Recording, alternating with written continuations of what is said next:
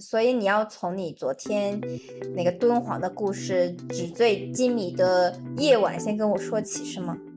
不不不，敦煌是另外一个故事。敦煌是我刚刷朋友圈，刷刷到有人过五十大寿，然后飞了一群魔都的艺术，然后时尚圈的人跑去了敦煌过大寿，然后住在敦煌非常最高级的一个沙漠酒店里面，在那边过这样子。是一个人一个人生日，他请所有时尚界的朋友去陪他过生日。然后带着他在敦煌的高级酒店住，是这个意思吗？对对对，是这样。就刚刚我电话上讲的。但是我昨天也去参加了一个生日吧，是四十大寿。嗯，这个四十大寿他们过得也是挺 fancy 的。怎么 fancy 呢？我觉得昨天晚上应该是花掉了起码四万。哎，还好吧。那那那到底都花了什么地方呢？嗯，也没什么，也就吃了个饭，搞了唱了个 KTV。哦，还好啊。那那你怎么觉得很 fancy 呢？但是我觉得我至少我肯定舍不得花大几万来过生日的，你舍得吗？四十岁的时候，我们得有这个勇气，我们要花四十万来过自己的大寿。四十万的大寿，你真的可以飞。一群人飞到那个某个地方去了，没有必要在上海纯 K 呀，或者外滩的某个餐厅去吃饭吧？我四十万的时候肯定就不是在那个 KTV 了嘛，对吧？而且我有的时候其实也一直在想，就是，嗯，过生日你花那么多的钱去过一个生日值得吗？你觉得？看你是不是注重仪式感的人？你觉得你是一个有仪式感的吗？我觉得我还好。嗯，你呢？我可能比较实际吧。我觉得，如果四十万，我可能也舍不得，可能要看我到时候的经济能力。如果，如果是可能你一年什么挣四千万或干嘛，你就会觉得哦，四十万就随便花呀。我觉得可能到不一样的挣钱能力，应该对金钱有不一样的看法吧。觉得金钱可能是为你所用，只是讨你开心，可能是不是会这样？因为我觉得，因为我三十岁周三十周岁的时候，我是办过一次大型的生日的。然后我觉得其实想起来也挺没意思的，就是属于那种为了给自己就是创造一些社交素材而做的一个生日。但你说有多好玩吧，我也没觉得。然后是是那个你故意气那个人不请别人去的那种。哎，对。但是你说 你有多大的满足感吧，也就还好，对吧？然后后来我就觉得好像也挺没意思的。你到底那时候干了嘛？干了什么？没干什么呀，就是请朋友到，反正也是外滩的某个餐厅一起搞了个小派对嘛。嗯嗯嗯。然后然后可以对对着那个外滩外滩一顿拍拍中景，就反正就这样。但是我觉得反正也挺没有什么特别的吧。因为我对于你刚刚讲的唱 K 啊，或者去拍一个什么，好像好像还真的不如去敦煌。对，就不管是去飞一群人到某一个地方，还是你花啊好几万请朋友去纯 K 唱 K 过生日什么，就是我觉得。还看还是看人吧，有些人觉得这个钱花的挺值得的，就是挺让你觉得开心的，特别热闹，对吧？请了那么多好友过来，那可能对我来说，我就会觉得，嗯，这个钱我可以做更有意义的事情。那什么是你觉得更有意义的事情呢？比如说，我现在就很想着赚钱啊，我可以把这个钱去投资啊，嗯，会更有意思一点。然后，嗯，当然也会跟朋友一起过啦，就是。我的意思就不用花那么多钱，就是一个稍微稍微小型一点，但是温馨一点的庆祝方式。嗯嗯，对呀，我觉得刚刚你说的那个也是符合你有多少的经济能力、赚钱的能力，再去看该拿多少钱去做这个花销，因为。有时候你刚刚说的是为了社交媒体的拍照的素材，你可能花出超出你预算的钱，所以你才会觉得不就是不值得嘛。就听到了你刚刚讲的朋友过生日，对你来说稍微有点铺张浪费的消费主义的行为，我们会觉得，其实，在魔都上海，特别是我俩都是做消费行业，经常会非常冲动的去消费，嗯导致家里堆很多的东西。所以，我们今天想来一起聊一聊，我们有什么省钱的方法，以及我们的理财观。对，就是呃，我觉得省钱，但是我们并不想降低我们的生活质量，所以我们今天两个人在这讨论的所有的 省钱技巧，也是建立在呃维系我们 现有生活质量的一个省钱技巧。好吧，我们就先从嗯女生好呃最 care 的这个美妆护肤开始吧。嗯嗯嗯，我觉得我自己其实，呃，对于美妆护肤的这个消费，其实从二十几岁到现在三十加嘛，我觉得其实改改变挺大的。比如说，我以前二十几岁的时候会买很多的化妆品，什么修容盘啦，什么呃眼影啊，就看到不同的颜色的那个组合，我就很想买，因为我觉得这个颜色真的太美了，没有理由不买。但是买来以后呢，我就发现这些东西都是用不完的，可能用三年你都不一定见到那个铁盒的底。所以我现在呢，就可能会花更多的钱去买一些护肤品，然后呢，就是化妆品就会选择一些适合自己平常经常化的一些妆容的化妆品，我可能买的比较多。但是我真的会花比较多的钱去买一些功效类的护肤品，因为我觉得好的皮肤才能画出精美的妆容。如果换到现在，我还是会很纠结要买哪个修容，什么修容盘呀、刮刮呀，总会看到有一些不一样的差异。但是实际生活中，我会发现，好像还是因为自己没有这样的使用技巧，导致了我买回来这个东西，可能看在别人用用的很自然，可是自己就觉得就还好，嗯，反而是像那个有一个 K 字头的那家的眉粉呀，我顺便就把浅色的可能扫扫鼻影，这样就就能简单做一些修容。如果大面积的修容的话，对我来说反正是蛮有难度的，我觉得。嗯然后我看到蛮多人其实很爱买口嗯红，哼，每次有新出的口红，他都会马上的囤货，甚至就是所有的色号他都想收入囊中。我反而会觉得，是不是因为在现在，有人这么说，说为什么大家喜欢买口红，是因为消费降级了之后，大家对于一些很大型的东西很难购买来犒劳自己，反而是选择买口红，你怎么看呢？我觉得一开始是会有这个所谓的口红效应存在嘛，但其实，嗯，到到后期你会发现，其实这个真的是没有任何意义，是一种浪费钱的表现，呃，消费观，就是你买一堆口红过来，然后你涂也用也用不完，就是连一个那个口红的概念都是没有办法把它削平的，就其实是一种比较浪费的消费方法。可是口红是不是也要及时丢呀？口红是不是也是有效期，开封了多久就要丢掉？我感觉可能大家对于这种彩妆产品，其实有时候我发现，我以前有打开过我同事的一个化妆包，我发现可能他的眼线笔都已经用很很多年，就就是这个时间效期应该早就过了。我觉得可能大众朋友们也要说，呃，适量的囤货，然后可能过了效期或使用效期，还是要更新丢弃，不然会滋生细菌吧。对，所以就是说没有必要像这种可以特别经用的产品买特别多，就是够用就好了。比如嗯说口红，你就买几个平常呃那些你可能日常用的比较多的色号，我觉得就可以了。你不用比如说万圣节为了配合一个妆容去买一个黑紫色的口红，就这么涂一年涂一次，我觉得这个就真的没有必嗯要，对吧？我看到有人之前在一些群里啊，会做分装，说谁谁谁买了再分装出来给大家。嗯，我自己倒是没有买过，因为我会担心它分装的过程中会不会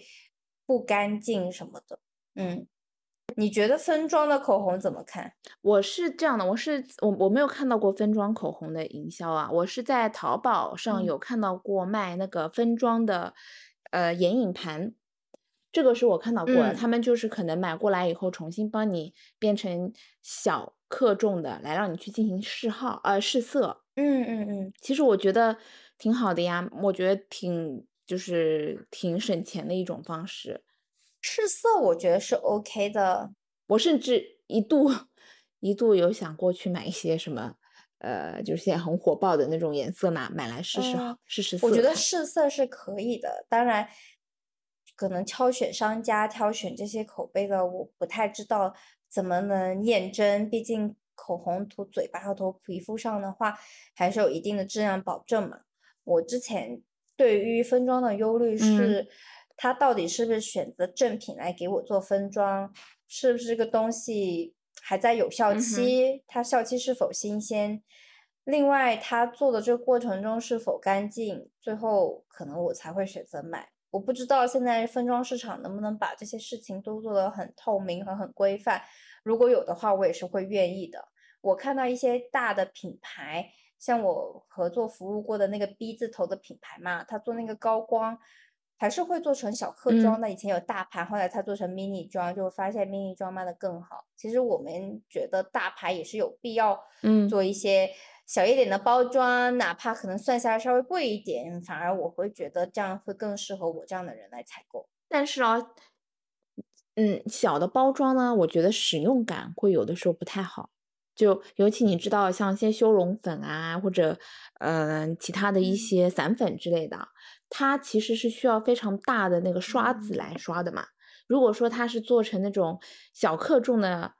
那个开口都特别特别小的一个圈的话，其实你取粉来进行化妆，实用性而言，我觉得应该体验感是非常差的。嗯所以我觉得说品牌让它在这这一块去让步，我觉得有一点点困难。这是我从用户角度的一个看法哈。那它做的可能扁一点，就是它的厚度会薄一些，然后还是让你沾取，可能这就是品牌自己的问题了。而且也嗯是因为那个是个高光嘛，高光的话稍微好一点，它也没有到分装的那种体积那么小，稍微还是 OK 的大小。我觉得可能在嗯于品牌出一些口红呀，以及这个高光呀、什么腮红啊什么的，可能就是让他们自己动动脑子，是不是可以做一些小一点的包装。的确，你看一字头开头的那个大牌啊，它其实在美国和一些呃赠品的包装里，它其实是有那很那种很 mini 的口红啊。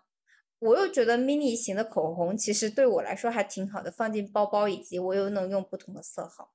那个小号的口红，我觉得真的是蛮好的一个东西，因为我之前买过小号的口红嘛，嗯是 M 加开头的 品牌，嗯，然后嗯即便是小号哦，我觉得我都用不完。就是 我我其实家里口红特别多，人家送的也嗯挺多的。说实话，我很多口红都是可能真的连削平都很难，就是用到最后还是一个曲线度很完美的一个口红。嗯，然后用着用着我就不用了，因为我平常其实也不怎么涂嘛，就我也所以我觉得像，对，所以我觉得口红这个东西，其实品牌们如果说出一些小的 size 的话，我觉得其实蛮经济实惠的，又能满足大家对于不同色号的需求，然后呢也不用花太多的钱，因为我觉得现在口红说实话真的是卖的越来越贵了，对吧？我这样突然想起来，我家还有一箱子眼影，就是当时候会很流行那种土豆泥质地的眼影嘛，然后它嗯每一个眼影都是一个色号，所以好像有个几十个色号吧。然后我嗯打开了很满足，然后又关上了。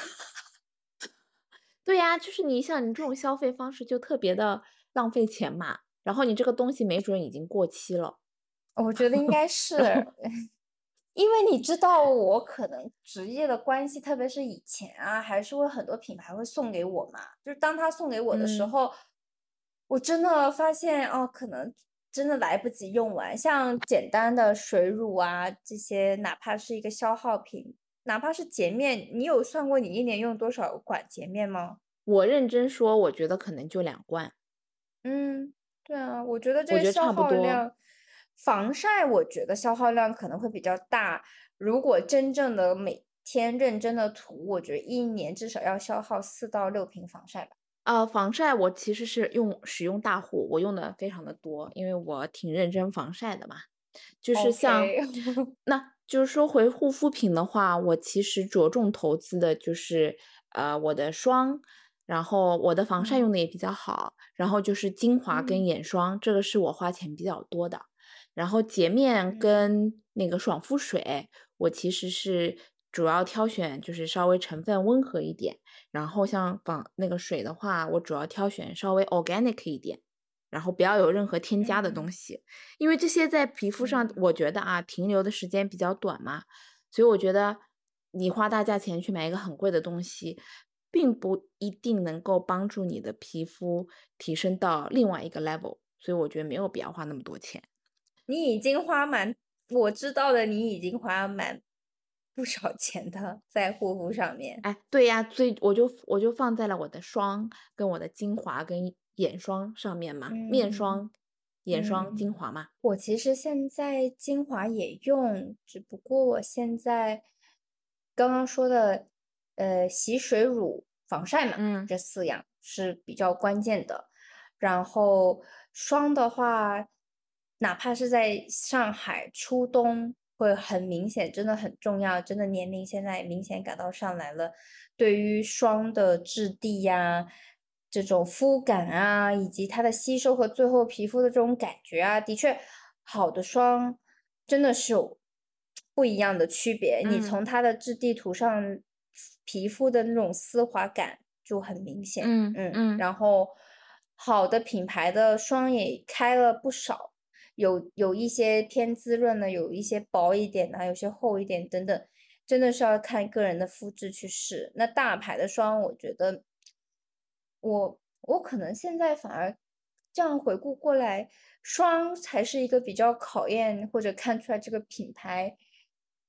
是否能在我心里优秀的一个非常关键的品类吧。嗯，然后如果没有什么问题的话，就精简护肤就好。嗯，所以就是你的这个护肤品的消费观也是有着重性的进行投资嘛，而不是就哐叽一下子一整套，从洗脸开始到最后一步面霜都是用最最贵的那个系列嘛，对吧？所以你也是，这是你自己的一个省钱大法之一嘛。我一直没有用都最贵的，当然是但是便宜的和付出一定价钱的还是有区别的。我是觉得在选品类的过程当中，可能把护肤的步骤做一些精简，哪怕像一些，我觉得我现在也贴面膜也贴的不是很多，通常都是做完医美之后贴那种嗯医用贴敷料这样的去给皮肤补水。嗯所以以前特别小一点呢，很希望寄托于面膜就能让我的皮肤一下子变好，让我改头换面。我觉得大家在传统的观念里对面膜是有这样的期待的，因为的确，呃，这个面膜贴完之后和皮肤的水合作用会让皮肤的透亮度啊、肤感啊更觉得更好。可是实际上那个时间维持的比较短。嗯，而且想要皮肤的保湿力很好的话，还是要靠霜来做一个覆盖。嗯嗯，对啊，就是怎么说呢？嗯、我觉得关于护肤品投资多少，还有一点就是说，大家千万不要就是被所谓的平替的这种呃商业化的广告所洗脑，因为我觉得就成分跟某一些品牌它独有的技术而言，我不觉得有真正存在平替的这个概念，我不知道你同不同意。就我还是相信一分价钱一分货。也回到你刚刚说的嘛，你觉得有一些品牌它做的那个面霜，它的质地啊各方面是真的能看出它看家本领的，就是一种工艺嘛。嗯对，所以我觉得不要去买一堆所谓的平替，然后呢花钱也没有少花，但是出来的效果呢却其实特别差强人意。所以我觉得还是要有重点的去挑选适合自己的产品，以及看一下品牌是不是这个东西是他们家的王牌的一些呃技术也好啦，材料也好啦，我觉得这个比较重要。嗯，因为蛮多大的品牌其实对于特有的成分和技术都有自己的专利的，所以我相信，嗯肯定每个品牌都有自己一定的投入。至于它是否被大家的平替所攻击的说它成本多低等等的这个问题，那我觉得品牌的建造和品牌的营销也是需要投入的，这也是它的成本。那就是看我们，嗯哼。就是还是自己去试吧，然后选择自己的产品，也没必要像网上那样经常换来换去。对，我说的，我们今天讨论的省钱，但是不降低生活质量，对，那其中一个就是选择到自己的适合的东西，除非你的肤质发生变化，我其实不太建议三天两头看到这个推荐就买这个，明天推荐就买那个，你每天试试试，反而会把皮肤的搞差。然后你说的一下子给自己上猛药，其实对于皮肤的状态也是蛮大的挑战的。我会建议大家先以一个良性的眼光看待护肤。嗯护肤是帮助你的肤质保持一个健康的状态，能让你的这个呃自我的防护力更好。我觉得它已经能达到皮肤的这么一个作用了。如果你想用护肤品来达到很多冻龄、逆龄、什么抗对抗你这个时间的的这样的问题的话，其实我觉得很很难。对诚心来说，我觉得还是得上医美。但是另外一个方向是我们上医美后也还是要护肤的，因为你医美的这种强效的去逆转的手段，你还是要让皮肤保持一个很健康的状态。嗯你也不可能每天的都去打打激光干嘛，皮肤还是有修护期的嘛。嗯嗯嗯，所以我觉得，在现在大家对同在崇尚微医美的情况下，我觉得对于护肤的重视还是需要的。对的，然后关于刚刚我们有讲过护肤啊、彩妆呀，其实还有香水。嗯我有个朋友就很爱囤香水，当然他每次看到很多香水是觉得它是艺术品啊，有这样的很好看的瓶子。瓶子，但是实际上，嗯，瓶子很好看，但是实际上我知道他的收入啦，以及他的家庭的条件，其实是他是月光族，也没有办法攒下钱，他通常都是消费消费掉了。嗯我就会觉得，嗯，每次他都会念叨买香水买太多了，可是他每次都忍不住想要买。当然，我们有一些内购的渠道，他买了之后比市面上的更便宜，可是我觉得也是蛮烧钱的。嗯，对，我觉得香水这个东西，它其实也是要大家稍微理性一点对待，因为首先，现在香水不是有有分像三十毫升啊，或者呃五十这种一百、两百毫升的嘛，然后其实很多时候我们不用去买最大就是那个量的这个香水，因为你是根本用不完的。以我自己的亲身体验，就很难很难用完一瓶香水。然后我相信大部分人家里也不是只有一瓶香水嘛，对吧？所以说有的时候呢，像你朋友的情况，他如果呃特别想尝鲜啊或者怎么样，他可以呃买一些小小体积的一些香水，甚至他可以去买一些分装类的香水，因为现在我觉得很多，首先淘宝就有很多这种店家，他是卖这个分装香水，让你去试香的。当然，如果他纯粹只是想要去收集这个瓶子，那我不知道他是不是可以去闲鱼看看有没有 这个瓶子的回收。我觉得他还是在享受那个拥有感吧，啊对，是这个问题。，OK，然后，如果是针对分装彩妆的话，我会比较接受分装的香水，因为它对于皮肤的接触程度会少一些，然后及时用掉的话就会比较好。可能在安全性上面，我更喜嗯欢分装香水吧，对比分装彩妆。嗯就可以，其实可以挺省挺多省挺多钱的，因为我觉得香水它说实话嗯售价不便宜，很多香水都是好几千，尤其是这种大装大瓶装的，所以这个其实是特别耗钱的一个花销。如果你买回来摆在家里嗯纯粹做摆设，它因为它也是酒精的一部分嘛，也会挥发掉，所以就呃觉得大家没有必要啊，就是为了赶一个新鲜的广告商给你各种种草，博主种草，然后你就去花钱买这个东西，就觉得没有太大必要。那你有什么省钱的办法去购买护肤品呀、彩妆品呀这样的途径吗？嗯，我觉得是这样的，就我们两个人的职业而言，我们都是有这个途径去购买的。但是我觉得面对普罗大众，他们可能不一定有这样的一些渠道，所以我觉得这个可能 没有太大的普适性。但是我知道现在有很多的一些平台，他们其实已经开放了一些所谓内购的啊渠道，它可能就是相当于一个中间的贩卖商嘛。他通直接去向品牌采购这些可能快要临期的产品也好啦，或者跟这些品牌有一些战略合作的合同，然后呢，呃，定期的去采购他们的这个产品，放在他自己的这个小程呃微信小程序上进行购买。这个我是现有看到过的，而且这个是呃时不时的他们在进行这个品牌内购的一些限时活动，包括在上海嘛，我们。其实有一个 location，它是一直常年的在举行一些品牌的这个 family sale，有包括比如说服装的啦、鞋类的啦，还有包啊、家居啊、化妆品之类，它就定期的在进行售卖嘛。你可以通过比如说呃线上预约啊这种方式来参加，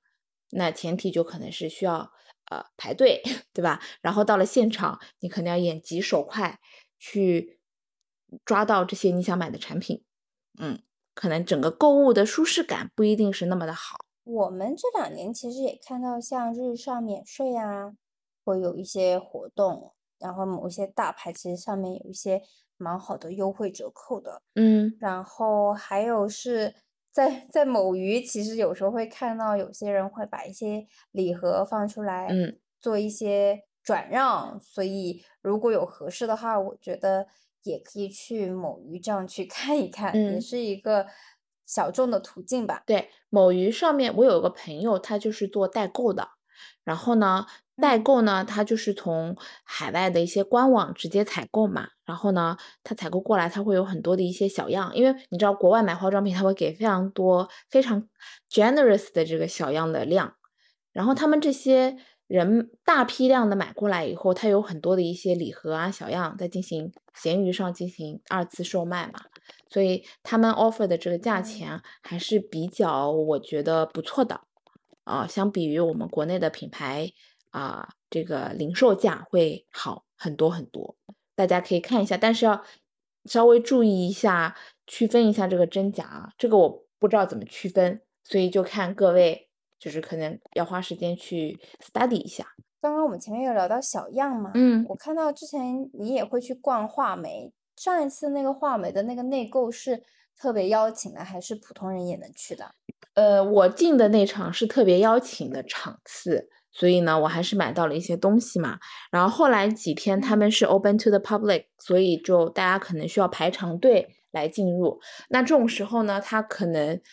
你可能买到的东西就没有那么全了，然后你是不是最后能够顺利买单出来，就看你自己是不是幸运了。嗯，那边特特别的场次参加完之后，其他人也能就随便能去参加吗？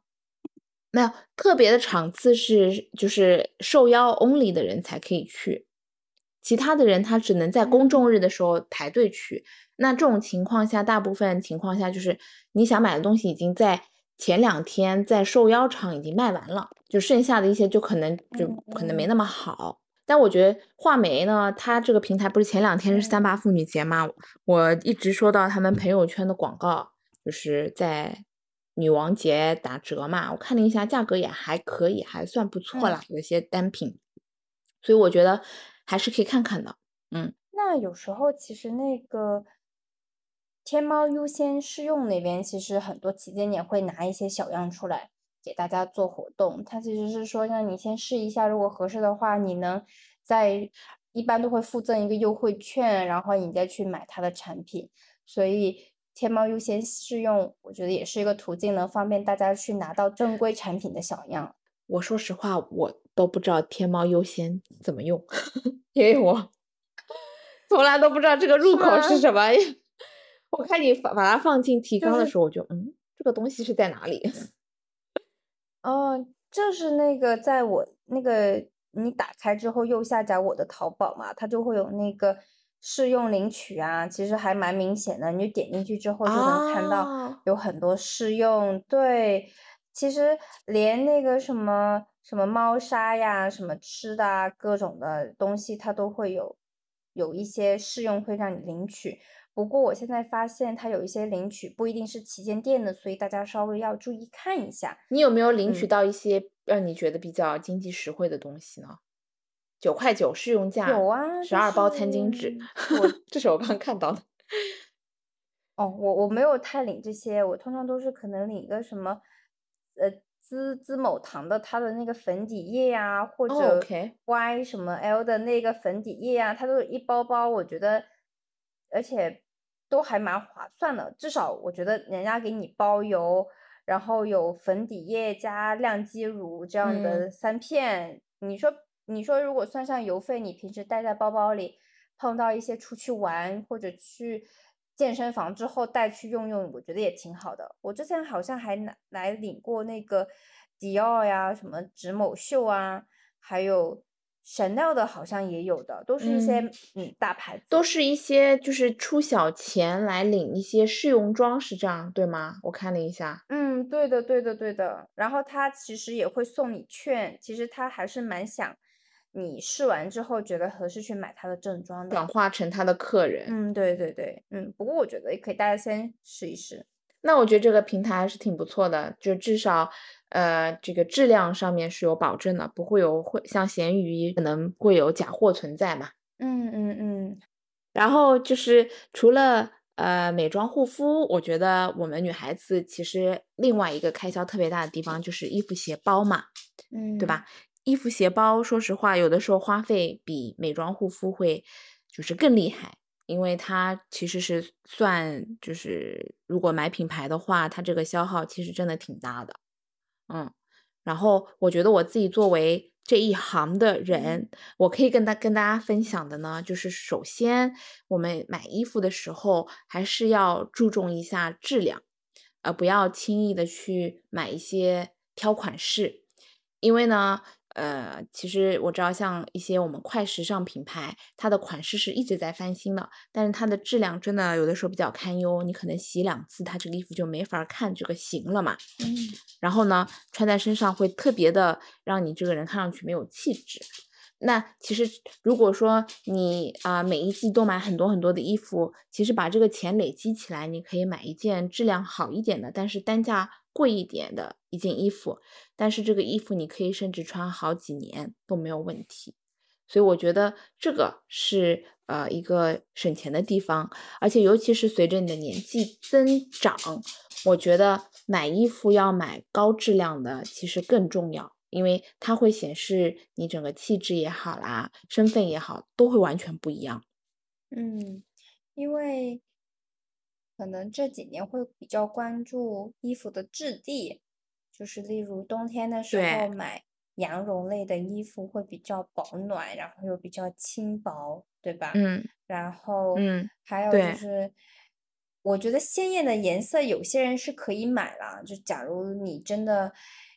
有一定的消费能力，又或者。我有个朋友，他很喜欢蓝色，所以他蓝色就是他的 icon。他买什么东西，他有蓝色。我觉得他鲜艳衣服代能代表他的，我觉得也是能买的。但是如果你是一个上班的白领，日常都是低调一点的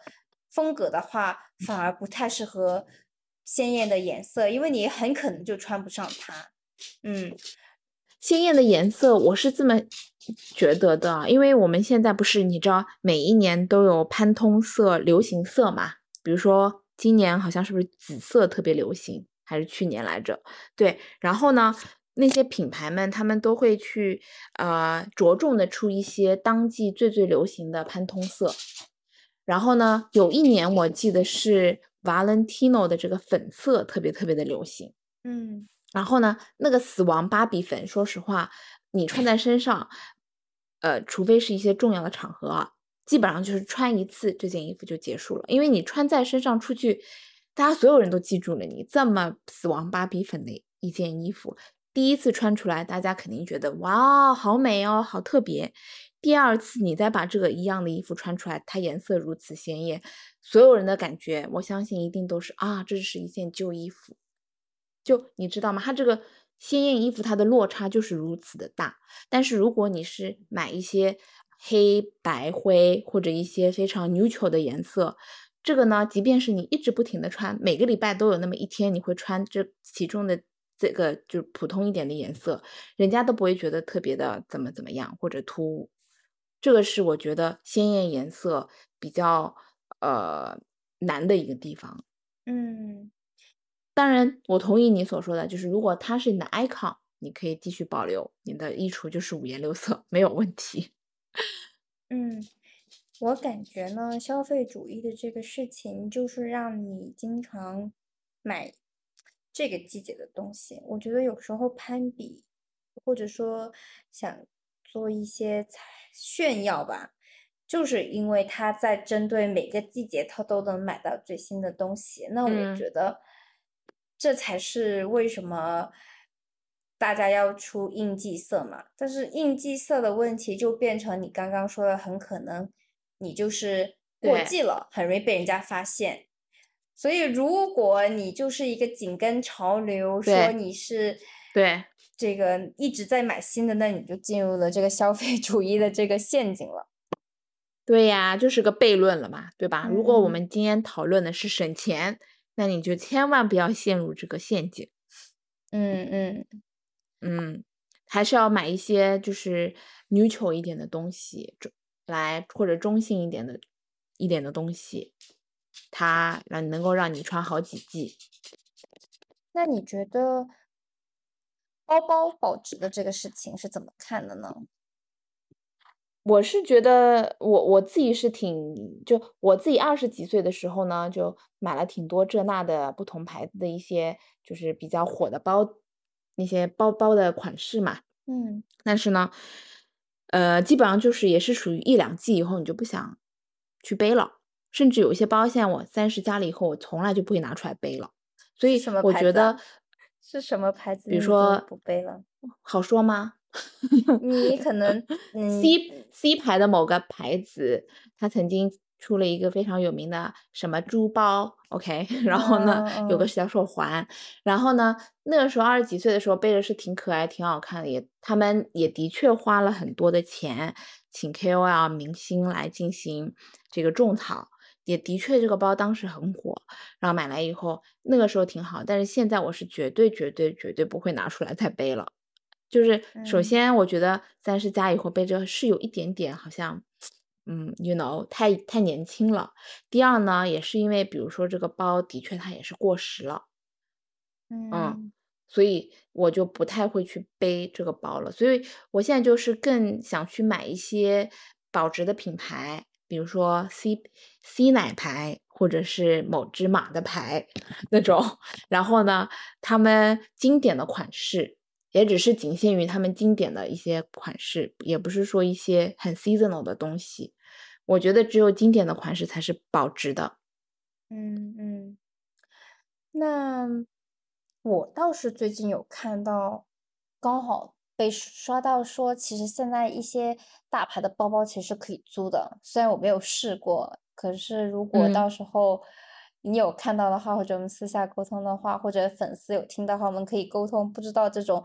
大牌的包包的租赁到底靠不靠谱？嗯。但是你想说租赁，嗯，来干嘛呢？就是来满足一下你的社交欲望，show off 的欲望。去买 奢侈品包包，更多的是为了社交欲望嘛。我感觉包包保值对我来说是，感觉应该是骗人的，因为毕竟我们一直都觉得，哦，这个。专柜里面以前是四万，现在是七万，但是我们毕竟没有卖到二手的这个价格，我们是不知道这个多是多少钱，别人是能接货的，会不会是有市无价？除非就是我俩今天真的把包包卖出去了又能挣钱，那倒是可以。我知道是有朋友因为卖包包挣钱的啦，可是这个挣的这个嗯金额可能没有那么的大。如果按回你的投资收益来说，你的这笔钱投入的投资收益我觉得最多就是说这个钱可能陪着你不贬值，已经是一个蛮好的状态了。我要想纠正你的一点，这里我不太同意。我觉得，首先啊，这个某一样品类的东西它保不保值，它是局限于它自己这个品类的，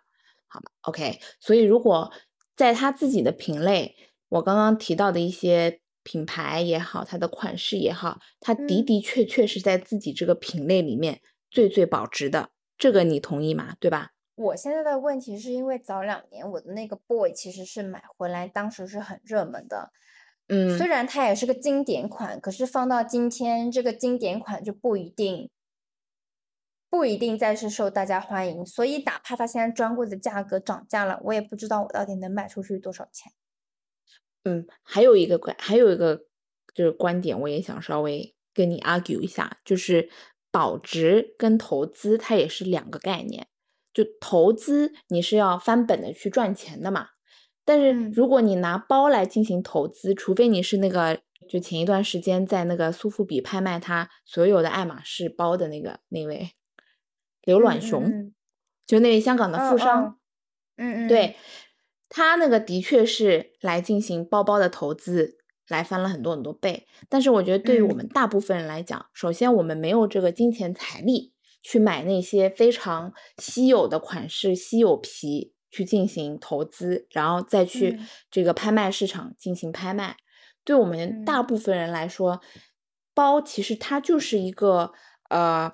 可能是满足你呃一个 social status 的一个梦想，或者说，嗯，在你钱再 comfortable 的情况下，你去买稍微再贵一点的经典款来进行它这个品类的一个保值。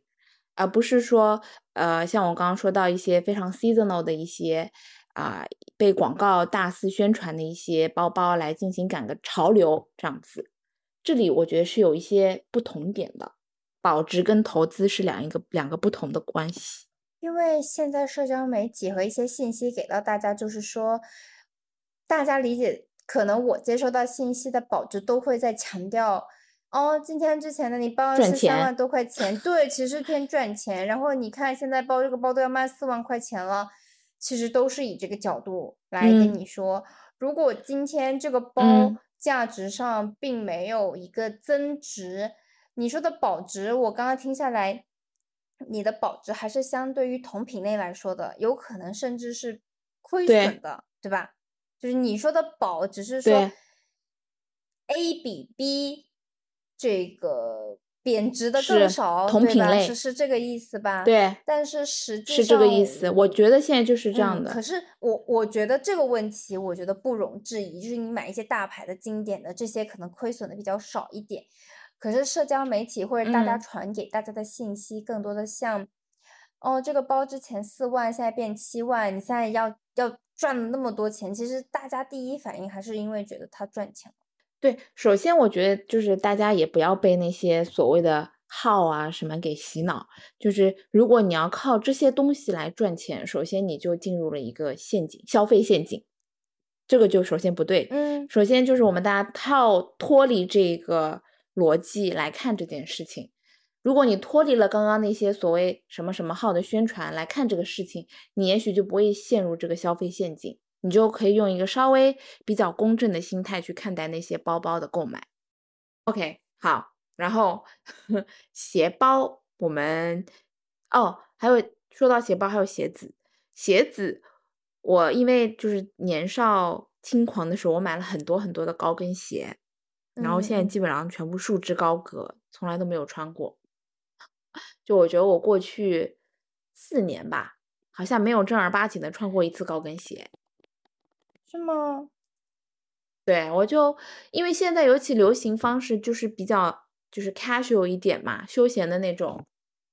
所以呢，我会穿的比较多的是像是球鞋啊、平底鞋啊，或者是一些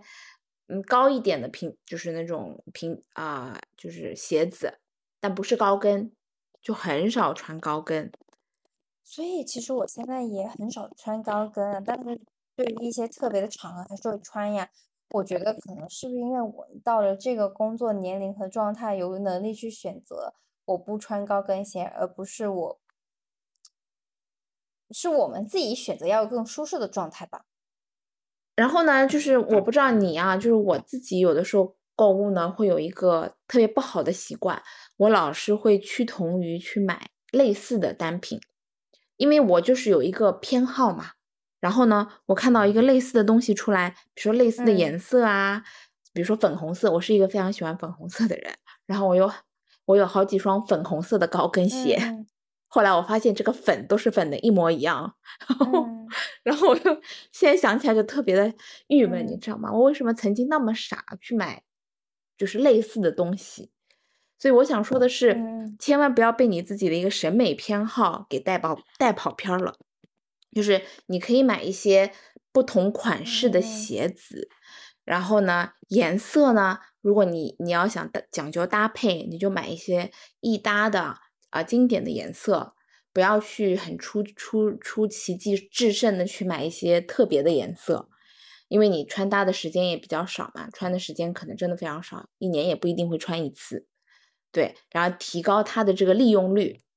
对，然后千万不要像我一样，就是因为自己的审美偏好，一直重复的在购买类似的颜色或者类似的款式。